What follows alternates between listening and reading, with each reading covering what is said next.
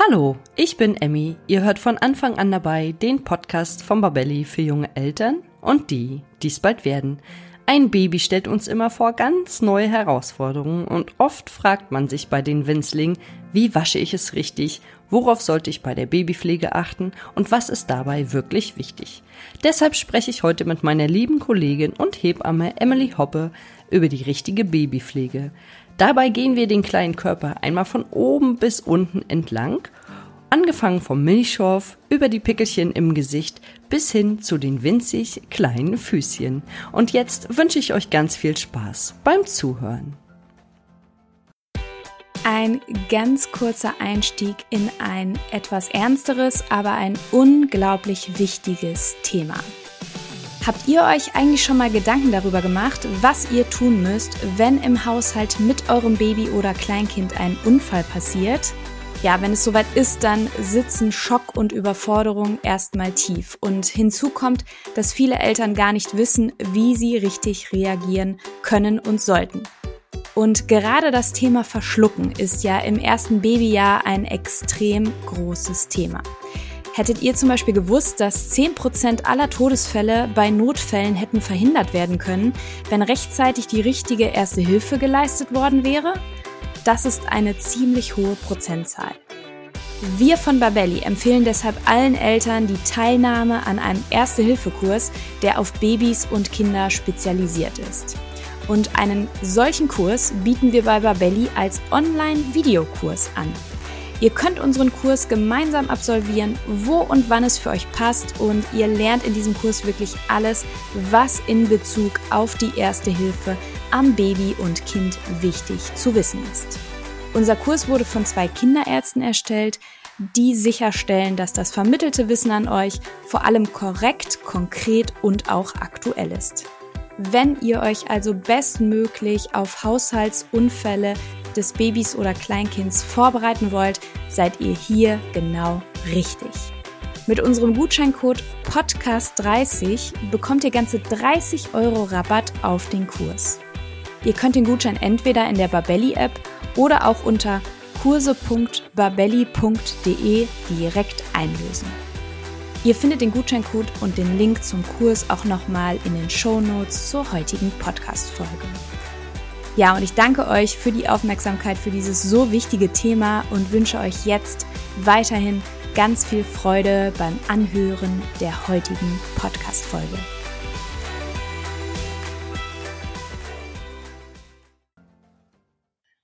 Ja, hallo und herzlich willkommen zu einer neuen Folge von von Anfang an dabei. Und ich freue mich heute wieder sehr auf meine liebe Kollegin Emily Hoppe. Hallo Emily. Hallo Emmy. Du bist ja Hebamme und arbeitest vorrangig in der Nachsorge beziehungsweise betreust Frauen nach der Geburt.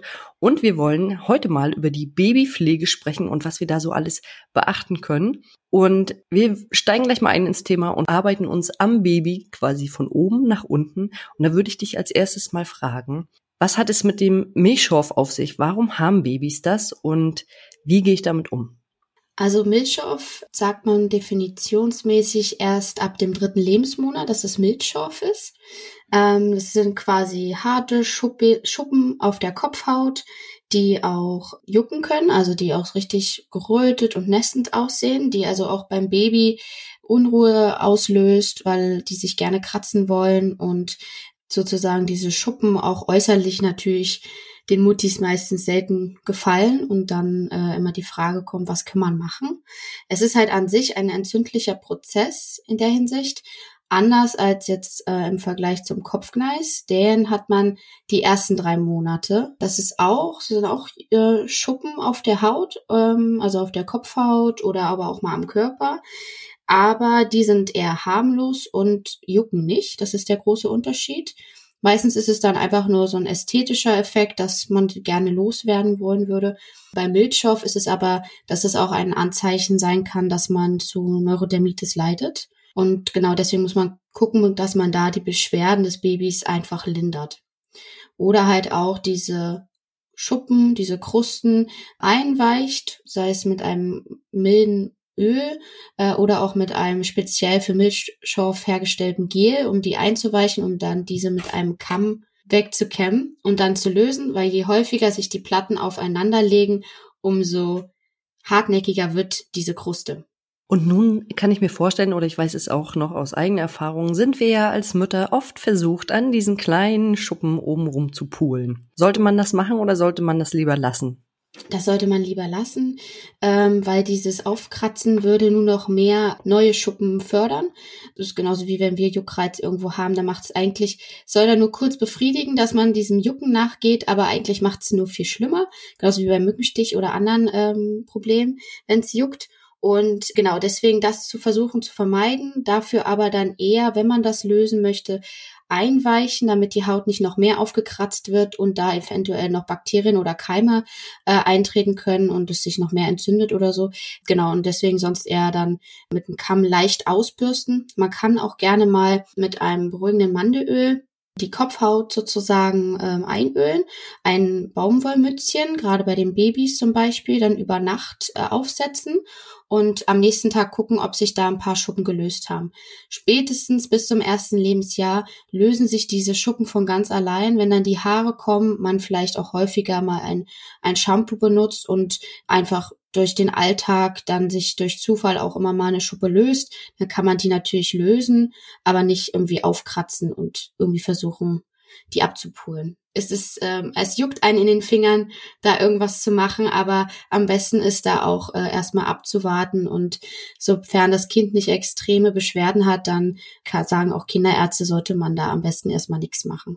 Ja, du hast es gerade gesagt, es juckt einen wortwörtlich in den Fingern, das so ein bisschen abzumachen. Und wenn man das eingeweicht hat, ich habe das damals immer mit Mandelöl gemacht, das war also wirklich schön, es riecht ja auch so ganz angenehm, kann man ja danach auch eine Babybürste nehmen und das so ein bisschen, also wenn es genau. dann eingeweicht ist, ne, mhm. ne, so ein bisschen versuchen runterzukämmen.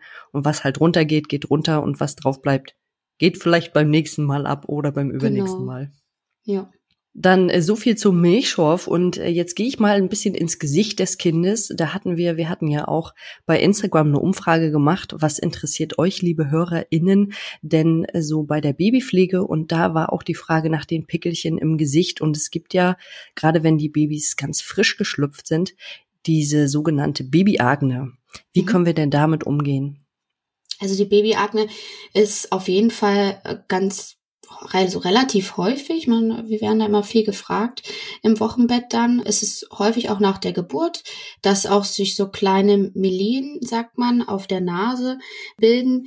Die sind einfach durch die Hormonumstellung. Also in der Schwangerschaft haben wir ja unsere Hormone äh, und die braucht man nach der Geburt nicht mehr. Die sind aber noch im Babys äh, Organismus auch noch vorhanden und die müssen natürlich auch erstmal abgebaut werden. Und das kann natürlich teilweise dann zu einer Überproduktion an Hormonen führen und äh, die lösen so eine Teigproduktion dann aus. Und deswegen haben Babys dann einfach wie so kleine Pickelchen, die kein Eiter haben, sondern die einfach nur weißlich gefüllt sind. Und die soll man auch am besten in Ruhe lassen, nicht drauf rumdrücken. Und äh, dieses neugeborene Exanthem, diese Babyakne, die du gerade meintest, äh, die ist auch relativ häufig und ähm, im Gesicht und am ganzen Körper, so ganz leichte Pickelchen, die aber nichts groß an Beschwerden machen. Also dies ist auch wieder so ein ästhetischer Aspekt und der, also das verheilt von alleine, das geht dann in den nächsten Wochen von alleine wieder weg. Hm, und bis zur Geburt meiner Tochter kannte ich das auch überhaupt gar nicht. Und dann bekam die plötzlich überall diese kleinen Bibi-Agne-Pickelchen. Und dann wurde mir immer gesagt, Mensch, die sieht ja aus wie Pippi Langstrumpf. Also. Ja, genau. Man denkt immer, man hat da ein extrem unreines Kind oder weil es einfach so nach unreiner Haut aussieht. Aber sie dürfen es haben und am besten ist natürlich dann auch nicht irgendwie noch mit Öl oder anderen Sachen zu versuchen, diese Stellen zu, also zuzumachen, weil es wie bei uns, wenn wir Pickel haben und eine hohe Teilproduktion, machen wir die Poren nur noch mehr zu und dann kann es auch wieder zu, zu noch mehr Pickelchen kommen. Wenn es natürlich gerötete Stellen gibt, zusätzlich zu den Pickeln, dann kann man diese rötlich gereizten Hautstellen natürlich mit einer Creme ein bisschen pflegen, aber ansonsten die Pickelchen nicht ausdrücken und auch nicht irgendwie zu sehr eincremen, sondern eher nur diese geröteten Ekzeme da drumherum, die es auch manchmal geben kann, vielleicht ein bisschen pflegen. Ansonsten reicht es, wenn man das, das Baby äh, regelmäßig mal badet, ein, zweimal die Woche oder dann auch äh, eine leichte äh, mit Waschlappen ein bisschen reinigt und äh, dann eine leichte Creme drauf und dann ist gut. Ist ja auch das Problem meistens bei den Sommerkindern, dass sie auch durch Schweiß so richtig kleine Pickelchen äh, bekommen, natürlich so an den typischen Stellen wie unter den Armen, am Hals oder am Körper, weil einfach diese durch diese Hitze da so ein, so ein Wärmestau entsteht und die Babys ja noch nicht so richtig abschwitzen können. Und dadurch reagiert der Körper dann auch wieder durch durch diese kleinen roten Pünktchen, die dann entstehen können. Da hilft am besten einfach Babys auch mal nackig rumliegen lassen, äh, dass die Wärme sich nicht staut, äh, mal Luft dran lassen äh, oder so Seidenbodies, die die Temperatur regulieren sollen und gleichzeitig, also bei Wärme und bei Kälte einfach äh, optimal die Wärme regulieren und so ein Schwitzen sozusagen verhindern. Hm, und das Reinigen kann ich mir auch vorstellen, wäre äh, vielleicht einfach auch gut, nur mit Wasser zu reinigen und ohne irgendwelche Zusätze? Ist man immer so ein bisschen zwiegespalten, weil auch Wasser dann wiederum eher die Haut austrocknet und dann denkt der Körper wieder, ich muss wieder mehr produzieren äh, an Talg. Und dann würde das wiederum eher auch, also äh, zu mehr Pickelchen führen. Also so ein milder Badezusatz ist jetzt auch nicht total schlimm. Äh, man kann aber auch wieder einen leichten Schuss Mandelöl mit reinmachen, dass man quasi diesen zweiseitigen Effekt hat, dass das einmal reinigt, aber so einen leichten Ölschicht über die Haut legt, dass sie auch gleichzeitig wieder gepflegt wird und ihre Feuchtigkeit bekommt. Also gerade im Winter ist es natürlich wichtig, dadurch, weil wir im Sommer natürlich haben wir eh die Wärme da, brauchen wir weniger Feuchtigkeit jetzt als im Winter, wo wir eher austrocknen. Generell muss man ja wissen, dass die Babyhaut dünner ist als, als unsere äh, Erwachsenenhaut und leichter zum Austrocknen neigt. Und deswegen ist, ähm, hat man auch untersucht in der Charité zum Beispiel bei einer neuen Untersuchung, was ist denn jetzt nun besser? Mache ich nur mit Wasser? Mache ich mit einem leichten milden Babyzusatz, der extra für Babys hergestellt wurde? Oder mache ich Öl rein? Und im Endeffekt hat man jetzt nicht rausgefunden, was genau das Beste ist. Wichtig ist auf jeden Fall, dass das Baby regelmäßig gereinigt wird, aber dass auch die Haut sozusagen ein feuchtigkeitsspendende Salbe braucht oder oder man benutzt das Öl, um sozusagen diesen Säureschutzmantel, äh, diese Hautschutzbarriere aufzubauen, die Babys einfach am Anfang noch nicht haben. Und es ist halt wichtig im ersten Lebensjahr, dass man das gut pflegt. Genauso auch im Windelbereich. Jetzt sind wir ja schon bei der Haut gelandet. Wir kommen später nochmal zurück zum Kopf. Da gibt's ja noch ein paar Sachen, die auch gesäubert werden sollten. Und da kam bei Instagram auch die Frage, was können wir denn bei Neurodermitis bei unserem Baby machen? Genau, also Neurodermitis ist auch eine chronisch entzündliche Hauterkrankung, die so 15 Prozent der Babys und Kinder im, in Deutschland betrifft. Die meisten mit so einem geröteten, stark juckenden Ausschlag, Hautausschlag ähm, einhergeht. Und das ist meist angeboren, also oft weiß man in der Familie, dass äh, jemand das auch hat, dann ist es ganz gut, da auch schon früh mit der Pflege der Haut anzufangen, weil die Haut, die wir normalerweise haben, soll ja uns vor eindringlichen Bakterien schützen. Das kann Kinder, die zu Neurodermitis äh, neigen, nicht. Die haben sozusagen so einen, so einen leichten Barrieredefekt. Also es kommt leichter Stoffe rein, die nicht rein sollen, die eventuell einen entzündlichen Prozess auslösen und gleichzeitig verliert diese Haut, die diese Barriere nicht hat, auch viel Flüssigkeit und ist dadurch auch wieder anfälliger und trocknet aus. Und deswegen hat man Babys zum Beispiel auch, die im Gesicht, äh, wenn man das manchmal sieht, dass die auf den Wangen extrem rote Bäckchen hat und man denkt so, Mensch, sieht der süß aus, das hat der rote Bäckchen, kann manchmal eine Reaktion sein, quasi durch äußerliche Eingriffe oder Stoffe, die das Kind in Berührung gekommen ist, wo das die Eltern vielleicht noch nicht wussten und das löst es dann einfach aus und dann zeigt sich das. Und da ist es äh, von, von Dermatologen äh, und Hautärzten empfohlen, da eine Basispflegecreme zu haben, die auf Glycerin aufgebaut ist.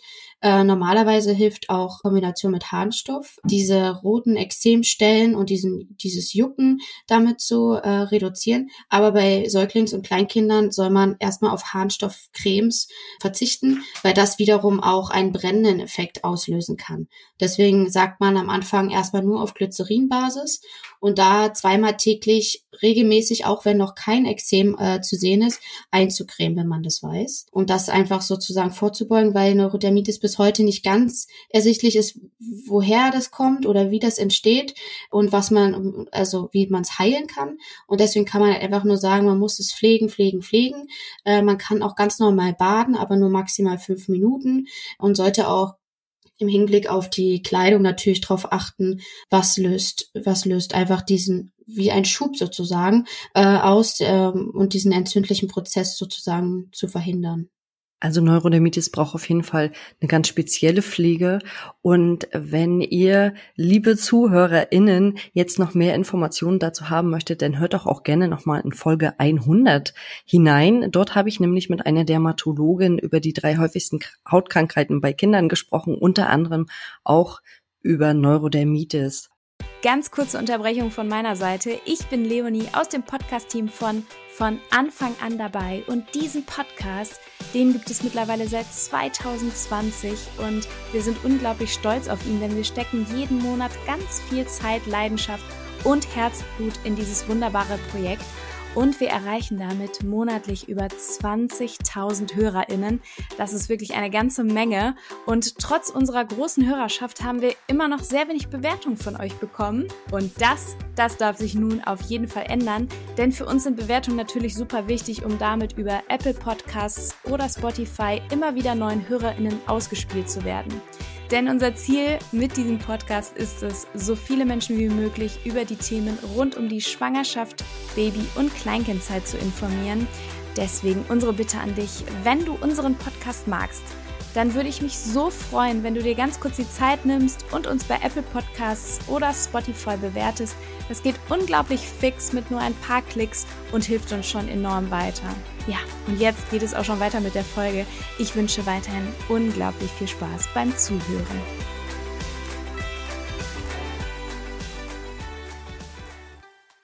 So, jetzt gehen wir nochmal zurück zum Kopf. Und da befinden sich ja noch die Ohren. Ähm, wie sollte man denn die Ohren beim Baby sauber machen? Soll man die überhaupt sauber machen? Also am Anfang braucht man gar nicht so viel machen bei den Ohren. Wichtig ist, dass man das, dass die äußere Ohrmuschel hin und wieder mal vielleicht mit einem Wattestäbchen oder mit, mit Zellstoff sozusagen einmal sauber macht, äh, dass falls sich da vielleicht Milch oder andere was Krustiges quasi gebildet hat, da, dass das einfach sozusagen gesäubert wird. In den Innengehörgang bitte nicht reingehen, auch nicht mit so erwachsenen Ohrstäbchen. Wenn dann, äh, kann man sich äh, extra für Babys geeignete Ohrstäbchen holen, nur um die äußere Muschel am besten zu, zu, zu säubern. Wenn wir zu tief reingehen, können wir nur natürlich den Ohrenschmalz erst recht reinschieben und wir brauchen den Ohrenschmalz, also auch die Babys natürlich, brauchen den Ohrenschmalz für die Selbstreinigung des Ohrs und das würde man den dann quasi nehmen und deswegen ist es eigentlich nicht notwendig, das Ohr richtig zu säubern. Also zumindest nicht das tief innenliegende Ohrenschmalz rausholen, sondern eher nur die äußere Ohrmuschel. Und wichtig ist auch hinter dem Ohr, weil da oft, sammelt sich sehr, sehr oft noch Rückstände von, von Milch, von Spucke und allem Möglichen. Und dann kann es manchmal sein, wenn man das einfach zu wenig drauf geachtet hat, dass sich das dann hinten auch ein bisschen entzündet oder gerötet ist, dann das auch versuchen, einfach ein bisschen mit Wasser oder auch mit Wattepad mit ein bisschen Öl, das zu reinigen, dass sich diese Kruste löst und dann einfach darauf achten, dass man das regelmäßig reinigt. Ja, das war nochmal ein ganz guter Hinweis, weil das ähm, habe ich tatsächlich auch nochmal in der Kita irgendwann gesehen. Der Junge war allerdings schon ein bisschen älter und hatte das auch mal ganz dick hinter den Ohren. Da muss man dann nochmal gucken, dass man da wirklich nochmal ordentlich sauber macht und vielleicht einfach mit einem feuchten Waschlappen das auch nochmal abmacht. Genau. Gehen wir mal zum Hals, weil unsere kleinen lieben Babys haben ja oft diese kleinen süßen Speckfalten am Hals. Und in diesen Halsfalten sammelt sich ja gerade jetzt im Sommer, wenn die Babys schwitzen, äh, der Schweiß an und dann kommen da vielleicht auch so Fusseln rein von irgendwelchen Tüchern, die sie noch umhaben oder die Milch läuft da auch noch rein. Und dann kann es sein, dass diese kleinen süßen Halsfalten einfach wund werden. Mhm. Was können wir denn da machen? Da ist auch erstmal die Reinigung notwendig. Natürlich kann man im Halsfalten nicht so viel machen, gerade wenn die noch relativ klein sind, dann staut sich das ja noch und der Hals ist natürlich auch sehr eng, dass man das versucht dann einfach mit einer Pflegecreme auch immer mal wieder einzucremen. Und wenn es natürlich wund ist, dann vielleicht auch mal mit einer leichten ähm, Zinksalbe diese Rötung quasi zu, zu minimieren. Aber ansonsten kann man da nicht so viel machen, bis auf regelmäßig reinigen. Auch beim Baden reinigt sich das immer am besten äh, wenn die Kinder da mal kurz bis zum Kopf sozusagen im Wasser sind, dass man da auch wirklich mal richtig rankommt, weil manche mögen das auch gar nicht, wenn man versucht mit äh, einem Waschlappen oder so da ranzukommen und, und meckern dann ganz dolle. Deswegen ist es eigentlich immer ein ganz guter Moment da, besonders beim Baden mal drauf zu achten, dass man gerade die Halsfalten mal säubert, dann lösen sich auch alle Fussel und man schiebt die nicht von A nach B, sondern die kommen dann endlich mal da weg. Und äh, wenn es gerötet ist, dann danach halt entweder einölen oder mit einer Pflegecreme einfach die Haut so ein bisschen wieder unterstützen, dass die da geschützter sind, weil man kann es nicht vermeiden, dass man da auch in dem Bereich schwitzt oder irgendwas an Dreck sich sammelt. Das muss man dann einfach pflegen. Also einfach beim Baden da nochmal gucken, dass man die Halsfalten ein bisschen durchwäscht. Und wenn wir jetzt schon beim Baden sind, was empfiehlst du denn als Hebamme? Wie oft sollte man das Baby in der Woche baden? Also da liest man auch immer wieder verschiedenstes. Also ich sage immer, zwei bis dreimal die Woche baden ist fünf bis zehn Minuten optimal, je nachdem, wie man es in den Alltag integriert, ob morgens oder abends ist oder im Laufe des Tages. Das kann jede Familie für sich selbst entscheiden. Und man kann einen leichten, milden Badezusatz reinmachen, um gleich die Haut so ein bisschen mit zu unterstützen. Es soll halt nicht auf Seife basieren, äh, weil das kann manchmal mit, mit dem Wasserhärtegrad dann eher nochmal die Haut noch mehr austrocknen. Deswegen äh, ist es dann sinnvoll, wenn man zum Beispiel auch nur mit klarem Wasser, gerade die ersten Woche, Wochen badet, reicht das vollkommen aus und nutzt dann lieber die Gelegenheit danach, mit einer leichten Babymassage, mit einem schönen Babypflegeöl einfach das Baby zu massieren und schön die Haut zu pflegen oder man nimmt sich einfach eine Pflegecreme, die für Gesicht und Körper geeignet ist und integriert das auch, dass man einfach alles einmal eincremt, die, die Achseln, den Hals, hinter den Ohren, schön die Arme und die Füße. Also man kann sich da richtig schön austoben, sag ich jetzt mal. Und Babys lassen sich auch gerne wenn sie älter als sechs Wochen sind, kann man damit beginnen. Lassen sie sich auch gerne eincremen sozusagen. Ähm, am Anfang vielleicht weniger, dass sie das noch nicht verstehen, was diese Berührung soll. Aber je häufiger man das dann macht, umso mehr genießen sie es auch und auch, auch oft unruhige Kinder genießen das dann und kommen damit auch sogar ganz gut runter. Ich habe das tatsächlich auch gemacht und ich fand das immer großartig, wenn meine Tochter oder auch mein Sohn äh, lagen vor der Badewanne, nachdem sie dann gebadet wurden. Und dann mhm. habe ich die immer so schön eingeölt mit dem Mandelöl. Ich, also ich persönlich schwöre einfach auf Mandelöl, weil das so schön war und das roch so gut. Und ja, es ist auch am besten geeignet von den ganzen Ölen für die Babyhaut. Das äh, hat sich auch nochmal gezeigt, äh, seitdem Olivenöl auch nicht mehr zu empfehlen ist und äh, das Mandelöl da eine sehr gute Alternative ist. Äh, manchmal ist es auch am Anfang noch natürlich die Möglichkeit, da auch Muttermilch in das Badewasser zu machen und wie ein kleines Kleopatra-Bad zu machen. ähm, später äh, benutzt man dann natürlich eher Badezusätze oder extra Babyshampoo, wenn dann die Kinder Richtung ein Jahr alt gehen und das dann häufig nicht mehr, weil man vielleicht auch nicht mehr stillt. Aber das ist natürlich auch eine Option für den Anfang. Und die Babymassage hat natürlich auch gleichzeitig noch den Effekt, dass man noch die Bindung ein bisschen stärkt. Also genau. Berührungen an der Haut sind ja auch immer ganz bindungsfördernd und das ist einfach auch eine sehr, sehr schöne Zeit, die man mit dem Baby gemeinsam genießen kann, wenn man sie sich nehmen kann.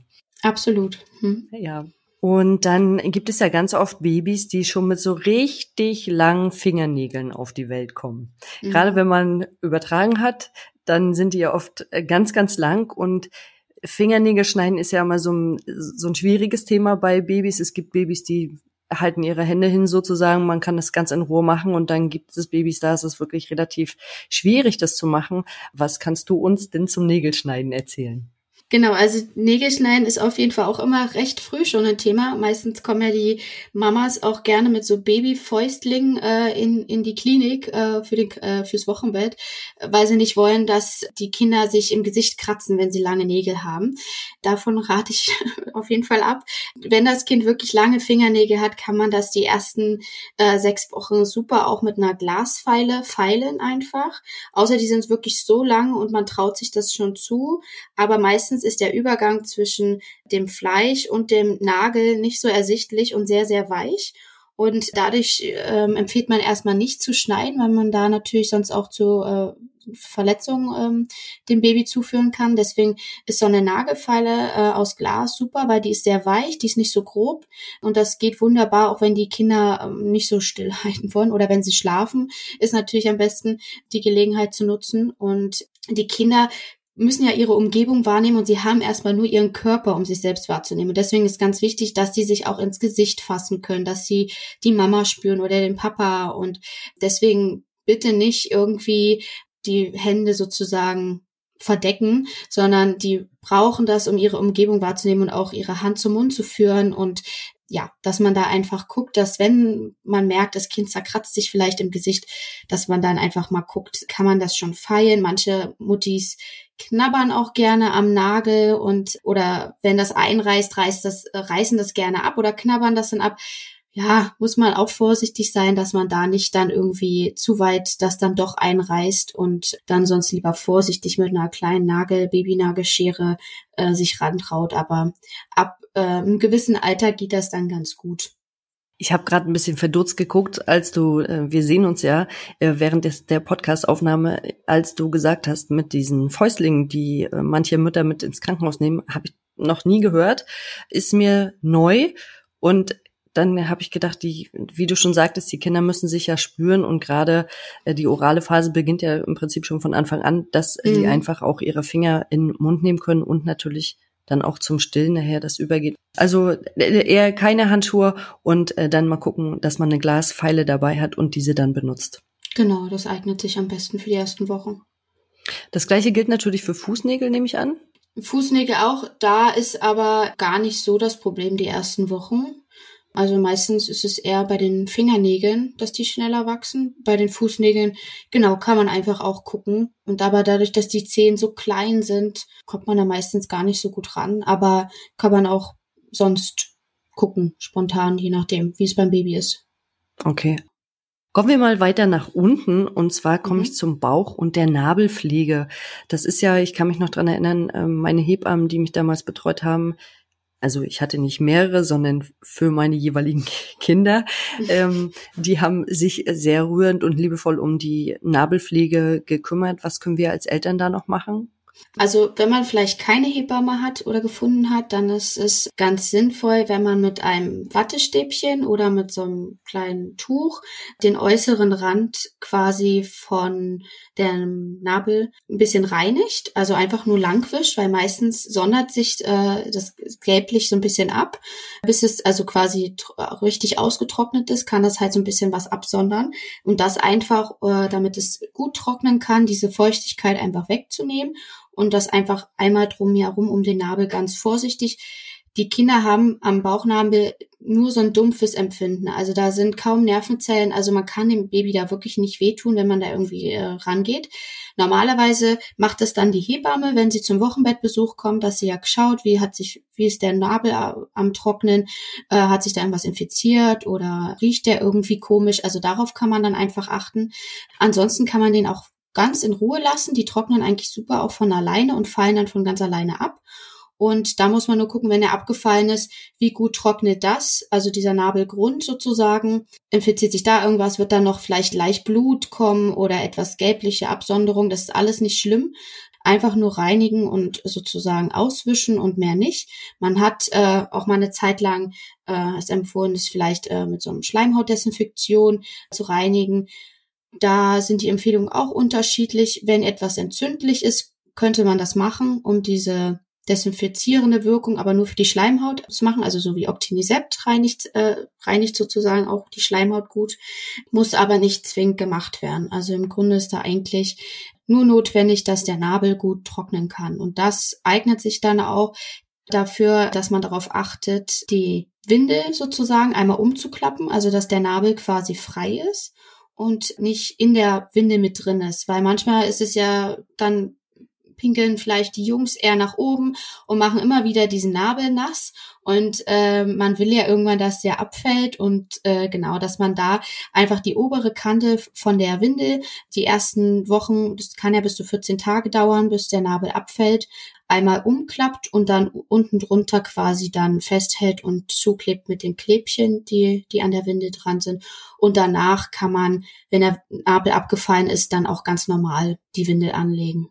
Okay, also gar nicht so viel machen, einfach in Ruhe trocknen lassen und dann fällt er ja, du hast es gerade gesagt, auch relativ bald ab. Gehen wir mal in den Intimbereich. Wie sollten Eltern den denn sauber machen?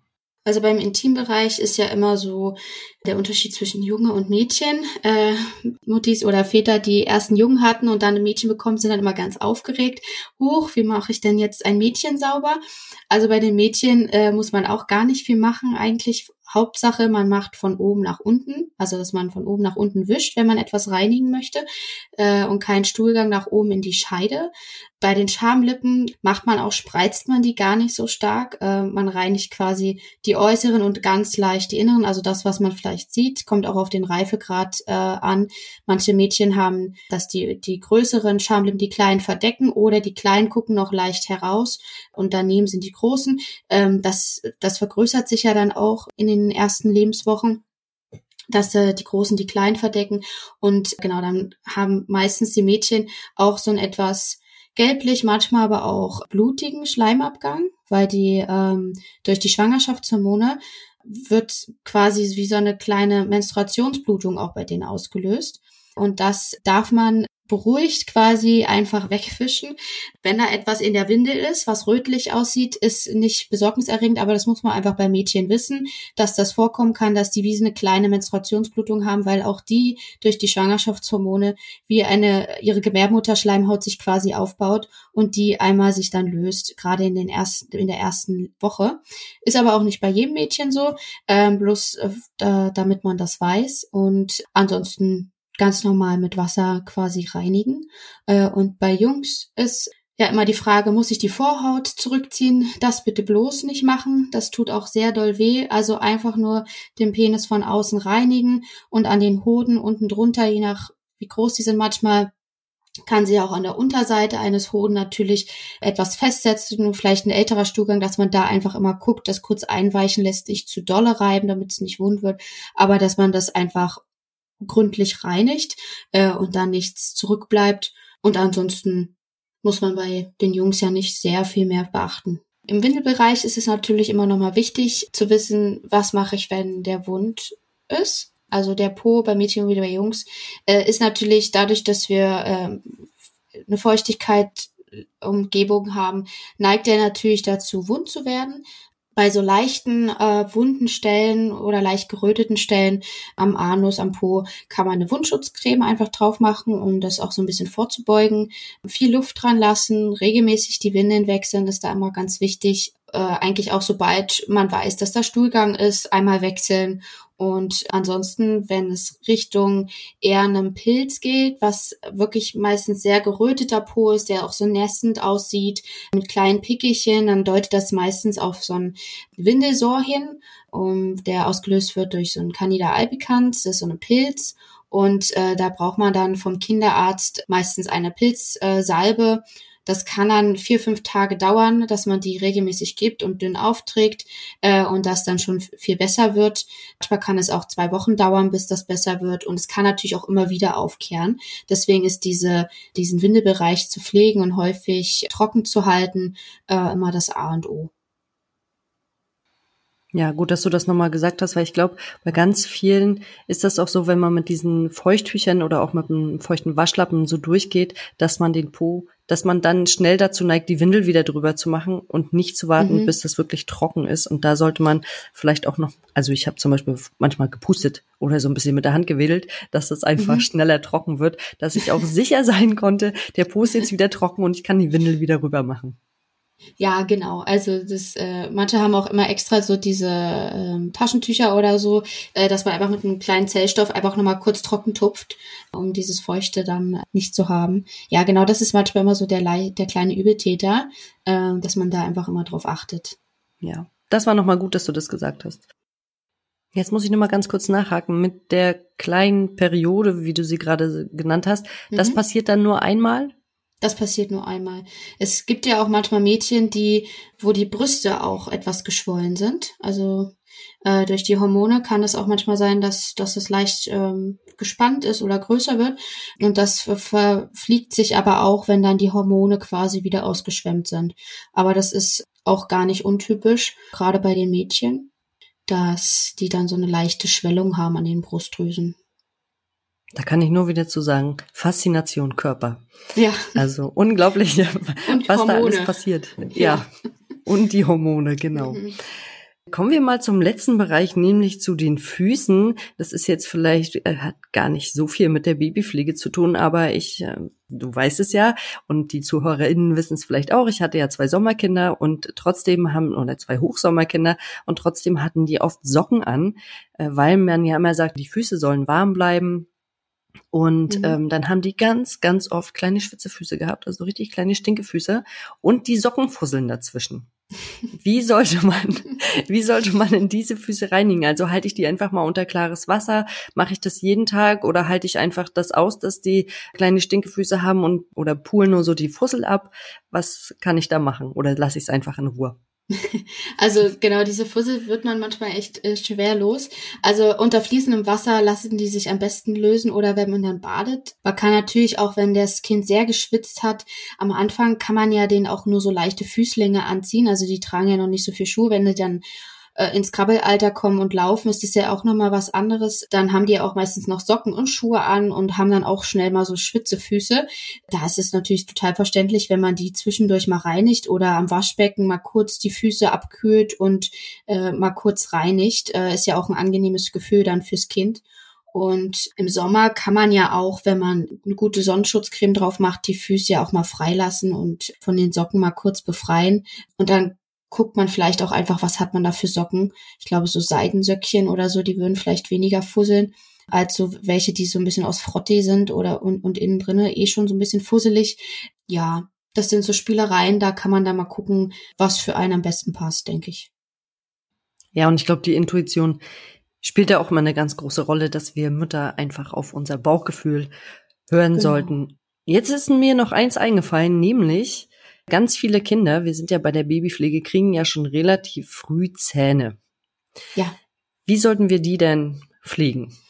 Also am Anfang, wenn man schon merkt, dass das Zahnfleisch eventuell etwas gerötet ist oder das Kind ja wirklich, wenn es in dieser oralen Phase ist, an allem möglichen rumknabbert, dann bahnt sich ja so das erste Zähnchen an.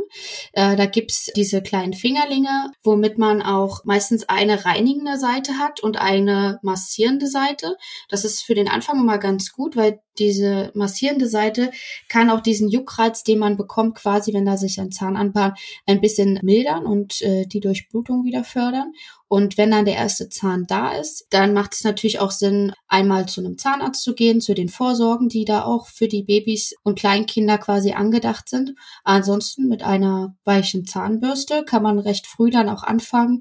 Wenn der erste Zahn ist, ist, ist man ja meistens so sechs Monate alt, frühestens drei Monate oder aber auch später. Also ich kenne auch viele, die erst mit acht Monaten Zähne haben oder das erste Zähnchen bekommen. Und ja, also ist, äh, ist die Empfehlung, dass man auf jeden Fall eine Zahnsalbe benutzt, die Fluorid äh, enthält. Und aber nur, wenn man sozusagen keine Vitamin D-Tabletten nimmt, die Fluorid schon enthalten. Also nur eine Variante wählen. Wenn man aber zum Beispiel das Vitamin D-Öl für das erste Lebensjahr gibt und kein Fluorid drin enthalten hat, dann ist die Zahnsalbe natürlich dann mit Fluorid am besten äh, geeignet um Karies sozusagen Prophylaxe zu betreiben. Und die Kinder bekommen da aber eine relativ kleine Menge. Also Reiskorngröße macht man dann auf die Zahnbürste. Und ähm, erst später steigert man dann die Größe ab dem ersten Lebensjahr mit so erbsengroßen Zahnpasta. Und für die erste Zeit, für die ersten kleinen Zähne reicht einmal die, einmal am Tag sozusagen die Reinigung morgens oder abends. Und dann steigert man das auf zweimal, zweimal pro Tag, wenn es mehr als sechs Zähne sind, die schon da sind. Ähm, da kann man aber auch gerne immer noch mal beim Zahnarzt nachfragen oder beim Kinderarzt, wenn man da nochmal unsicher ist, was jetzt am besten ist, dass man das einfach nochmal bespricht. Auch mit dem Fluorid, wie man sich da entscheidet. Äh, da sind sich manche Eltern auch unsicher. Es gibt auf jeden Fall Zahnpasten, die beides haben, entweder ohne oder mit. Genau, und wenn ihr auch dazu noch einen interessanten Podcast hören wollt, könnt ihr euch die Folge 77 nochmal anhören, denn in der Folge habe ich mit einer Zahnärztin über die richtige und gesunde Zahnhygiene bei kleinen Kindern gesprochen. Es ging in dieser Folge auch um die neueste Leitlinie, die im letzten Jahr erschienen ist und da wird auch nochmal ganz klar gesagt, dass Kinder Fluorid brauchen. Und umso früher wir anfangen mit, wie du schon gesagt hast, mit diesem kleinen Fingeraufsatz, umso äh, entspannter sind die Kinder auch vielleicht beim Zähneputzen, denn sie sind es einfach schon gewohnt, dass etwas in ihrem Mund ist und die Zähne sauber macht.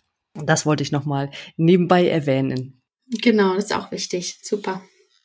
Dann sind wir ja schon wieder durch heute mit unserer Babypflege und ich hoffe, dass jetzt alle ZuhörerInnen, dass sie wissen, wie sie ihre Babys gut pflegen können. Und dann wünsche ich dir erstmal eine schöne Woche und wir hören uns im nächsten Podcast. Super, ich freue mich. Bis dann. Bis dann. Tschüss. Tschüss. Das war der heutige Podcast zum Thema Babypflege und wir haben gehört, Babys brauchen gar nicht viel Wasser und ein schönes Öl, welches ihr nach dem Bad mit einer Babymassage verbinden könnt, reichen häufig schon aus. Wichtig ist es, den Windelbereich gerade nach dem großen Geschäft sauber und trocken zu halten. Und dann wünsche ich euch eine ganz tolle Babyzeit.